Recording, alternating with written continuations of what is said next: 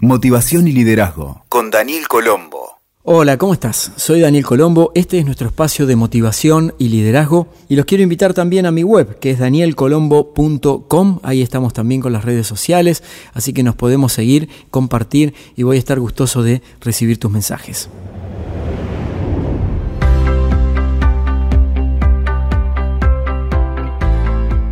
Hoy quiero que hablemos sobre algo que nos afecta a muchas personas, que es el tema de la soledad, ya sea en forma permanente o en un sentimiento perdurable en el tiempo o en momentos, en ciertos momentos de la vida. El sentimiento de soledad es natural en los seres humanos. Las personas sentimos que no tenemos un apoyo emocional y eso impacta directamente en la autoestima. Muchas veces, al no considerarse alguien valioso, se sume en pensamientos oscuros cada vez más recurrentes, lo que deriva en que vaya perdiendo su entusiasmo vital, se aísle y cree un círculo vicioso del que es muy difícil salir. Su lenguaje, cuando está sumido en la soledad, se convierte en negativo, sus ideas oscuras, sus salidas a los problemas tremendistas, y así sucesivamente. Es una espiral descendente que entierra cada vez más a la persona. Sin embargo, hay salida para la soledad. Esa emoción tan temida por muchos puede ser tu aliada, pacificadora y reconciliadora interna en más de un momento. Pese a que vivimos en una época de hiperactividad, las relaciones humanas parecen estar pasando por una etapa de desconexión de lo esencial vínculos efímeros, individualismo, falta de registro del otro y una vida acelerada que acentúa la ausencia ante lo que el otro necesita son algunos de los síntomas. Solo mirando profundamente a la soledad, mirándola a los ojos, es posible desentrañarla.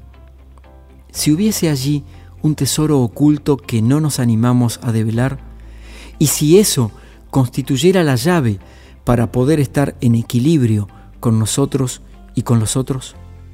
La psicología ha descrito a grandes trazos dos tipos de soledad. Hay una soledad objetiva, la real, cuando la persona no tiene a un otro en forma presente, y ahí, en esta soledad objetiva, se reconocen otros dos subestadios. Una soledad objetiva impuesta y una soledad objetiva como elección. En la soledad objetiva impuesta, según la psicología, se da que surge cuando esa persona se encuentra sola, por ejemplo, tras la muerte de su único ser querido o por haberse mudado de país sin ningún conocido ni referencia, o cuando debe empezar de cero prácticamente toda su vida. Aquí aparece la soledad que surge cuando estás privado de la libertad o una internación con aislamiento. En cualquier caso, se sabe que es algo temporal y por supuesto sí se la vive con pesar. Dentro de esta soledad objetiva, la psicología también define la soledad objetiva como elección. Es el caso de las personas que buscan conscientemente el aislamiento como una preferencia o tendencia de personalidad y encuentra un disfrute en eso y seguro que conocerás personas que eligen vivir solas y otras que por sus tareas pasan periodos largos solos, como por ejemplo un científico, un escritor, un marino mercante o alguien que está muy metido en un proyecto totalmente aislado. Y en este caso no se la vive con pesar. ¿Por qué?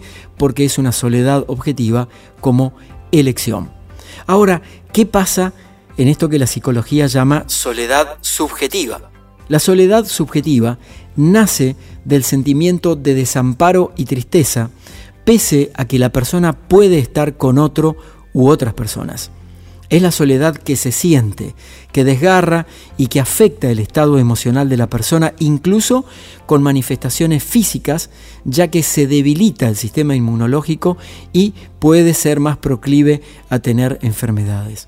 Sucede incluso estando acompañado, como es el caso de las parejas disfuncionales o las familias que realmente tienen problemas intrafamiliares o de compañías que se aborrecen y están llamadas a vivir juntos, como por ejemplo cuando compartís un departamento con amigos, con los que no te llevas bien. La mayoría de las personas han manifestado alguna vez sentir el miedo a la soledad, y es uno de los más frecuentes, y en ciertos casos suele ser muy inhabilitante si esa persona no lo asume con la seriedad que tiene.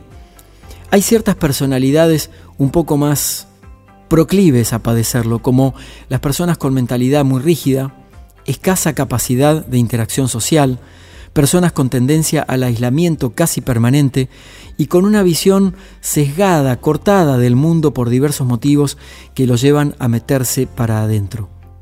Suele acompañarse por estados de nostalgia profunda, de tristeza y hasta depresión.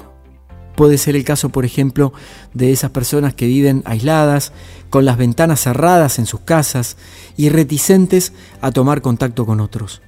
Todo esto forma un nivel de estrés que los afecta, que aunque no se den cuenta, en general desencadenan afecciones y enfermedades de distinta índole. ¿Y qué pasa con esto que llamamos la soledad por elección? Bueno, la mirada social impone un aparente estado de tener que compartir la vida con otros, tener pareja, tener relaciones, formar grupos y así entrar en una dinámica de vida que para muchos suele ser un pasaporte, ni más ni menos que a una cruda soledad interior.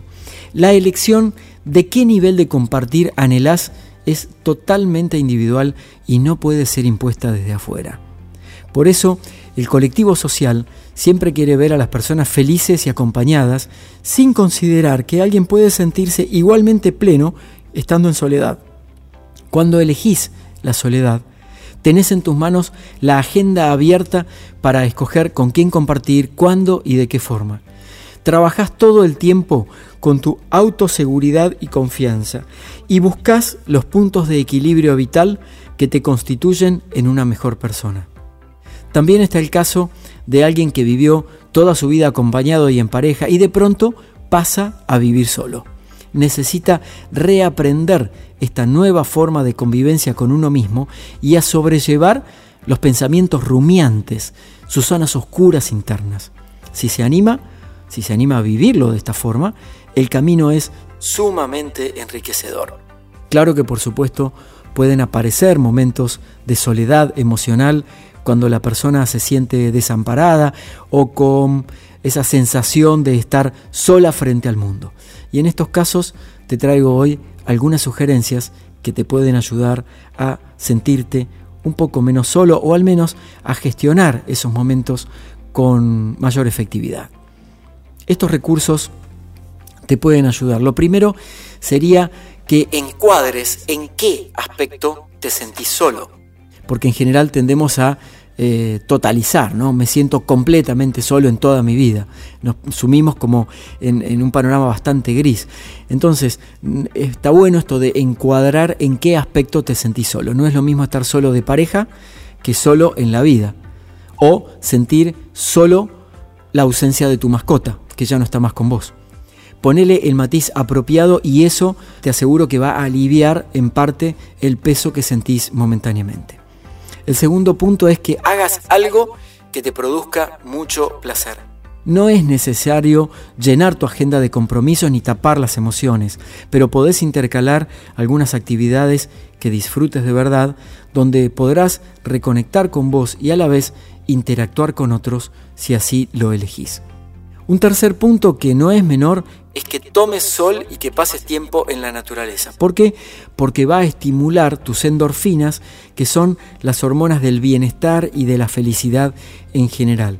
Por eso que cuando las personas se sienten en soledad, e incluso los que están en un estadio de depresión, tienden a encerrarse y a estar oscuras. Y el simple hecho de tomar sol, caminar en la naturaleza o estar tomando aire en un parque los empieza a ayudar progresivamente a salir de ese estado interno.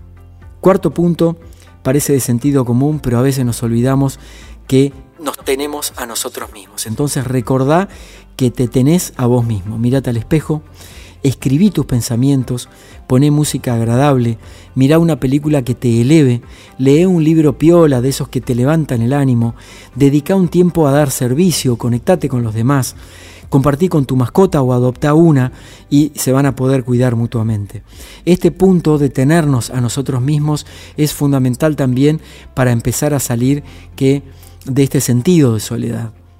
Un quinto punto es vencer el miedo a conocerte. Yo te invito a que des un paso a la vez en ir más profundo, más adentro de vos mismo para poder conectar con tu mejor versión interior, porque hay mucha sabiduría esperándote. Quiero anticiparte que no necesariamente es un proceso fácil, rápido, pero sí que es un proceso que te va a llevar a un mejor lugar desde el que vas a poder construir una mejor relación con tu intimidad y con tu forma de ser, inclusive para poder atravesar mejor tus momentos de soledad. No te victimices. Los momentos de soledad están diseñados para revalorizar el estilo de vida que llevas, para darte cuenta de qué tenés. Quizás en un pequeño puñado de amigos podés representar a ese grupo que te ama de verdad y también para darte un espacio sin necesidad de estar reprochándote por tu estado actual. Entonces podés salir al mundo a conocer a quien quieras, sin presiones, sin esforzarte, paso a paso, date tiempo, compartí con gente que te quiere de verdad, de esos amigos todoterreno, como yo lo llamo. Y con ellos vas a poder superar este sentimiento de victimización que muchas veces aparece cuando nos sentimos solos. Y el último punto por hoy es que la soledad bien entendida te sana por dentro. Muchas personas entran y salen de las relaciones porque no tienen el valor de estar solas. Podés optar por lo contrario o está bien, si a vos te hace bien salir de una relación y meterte en otra, por más que no te complete del todo y eso no te hace sentir infeliz, es fabuloso, pero también podés optar por lo contrario y prepararte en soledad para que la vida te sorprenda en el momento menos esperado, para que quizá aparezca alguien especial, si así lo deseas, si así lo querés, si así lo elegís, o para estar cada día mejor disfrutando de tus espacios a solas. Escuchaste Motivación y Liderazgo con Daniel Colombo. WeToker. Sumamos las partes.